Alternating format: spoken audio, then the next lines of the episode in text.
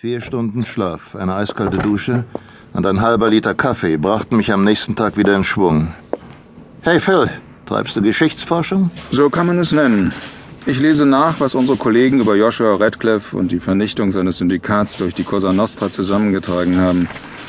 Der Fall liegt so lange zurück, dass er nicht in die Computerspeicherung aufgenommen wurde. Wie bist du überhaupt auf den Namen Radcliffe gekommen? Mir fiel der Name Radcliffe auf, weil er vor wenigen Monaten im Prozess gegen einen Mafiaboss eine Rolle gespielt hat.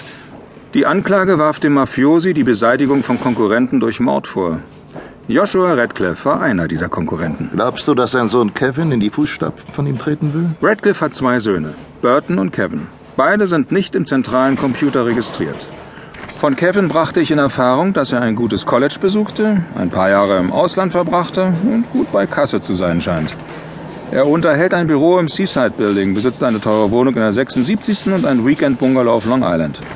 Er handelt mit Grundstücken und beteiligt sich an der Finanzierung von TV-Produktionen, Broadway-Shows und... An getarnten Bordellen wie Mummy's Nightclub, Rose's Garden, ich weiß. Außerdem scheint er den Handel mit Blüten ins Programm aufgenommen zu haben. Wenn du die Dollars in Keelys Koffer für Blüten hältst, irrst du dich. Unser Sachverständiger kann nichts Falsches daran finden. Die Scheine sind auch nicht registriert. Mr. High hat mir mitgeteilt, dass sie dem Schatzministerium übergeben werden. Wenn Keely keine Blüten an den Mann bringen wollte, was hatte er dann zu verkaufen? Er war ein Profikiller, Jerry. Vielleicht kam er nach New York, um einen Job zu übernehmen. Immerhin gibt es über das Motiv keinen Zweifel. Sie haben Keely umgebracht, damit er nicht auspacken konnte. Bleibt die Frage, was er auszupacken hatte. Wir wissen, dass er sich noch vor drei Tagen in Washington aufgehalten hat. Er hat dort in einer Bar herumgesoffen und dem Keeper erzählt, dass er einen Nightclub in New York kennt, in dem die heißesten Girls der Stadt zu finden sind. Mummy's Rose Garden. Aber dass er nicht nur wegen der heißen Mädchen nach New York gekommen ist, beweist die Tatsache, dass er uns zwischen den Händen weggeschossen wurde. Cotton. John D. High. Ich habe Neuigkeiten, Jerry. Heute früh hat ein Unbekannter bei der Vermisstenstelle der City Police angerufen. Er wollte wissen, ob ein gewisser Donald Keeley in einen Unfall verwickelt worden sei. Als der Beamte Namen und Adresse des Anrufers verlangt hat, wurde die Verbindung getrennt. Zudem haben wir in Keeleys Taschen einen Schlüssel gefunden. Er gehört zu einem Hotelzimmer im Battery Park Hotel. Das neue Luxushotel am Hudson? Niedrigster Übernachtungspreis 400 Dollar. Genau. Welche Nummer hat das Zimmer, Sir? 1240. Passen Sie beim Atemholen auf, G-Man.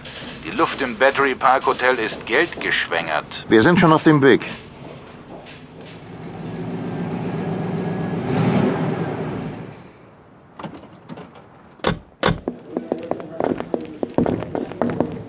Wie kann ich Ihnen weiterhelfen, Gentlemen? FBI, ich bin Jerry Cotton und dies hier ist mein Partner Phil Decker.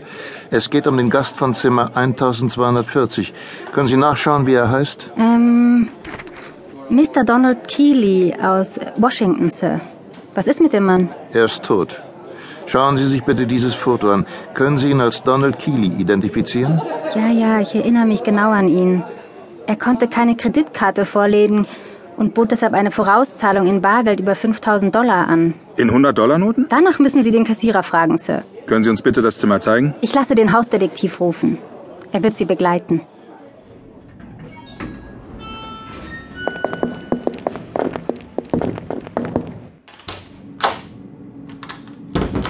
Phil und ich waren nicht die Ersten. Keelys Zimmer war gründlich durchwühlt. Anzüge und Wäsche lagen auf dem Boden. Die Einzelteile einer Uzi-MP, einschließlich vier geladener Magazine, waren über die Bettdecke gestreut. Warte, Phil. Lass mich rangehen. Hallo? Äh, sind Sie der FBI-Agent? Hier ist das Mädchen vom Empfang, mit dem Sie vor ein paar Minuten gesprochen haben. Zwei Männer erkundigten sich gerade nach einem Hotelgast namens William Marcy. Als ich Mr. Marcys Daten abgerufen habe, ist mir aufgefallen, dass er ebenfalls keine Kreditkarte vorgelegt hat, sondern eine Depotzahlung in Bargeld. Genau 5000 Dollar. Wie der Mann, nach dem Sie gefragt haben, G-Man. Welches Zimmer hat Mr. Marcy?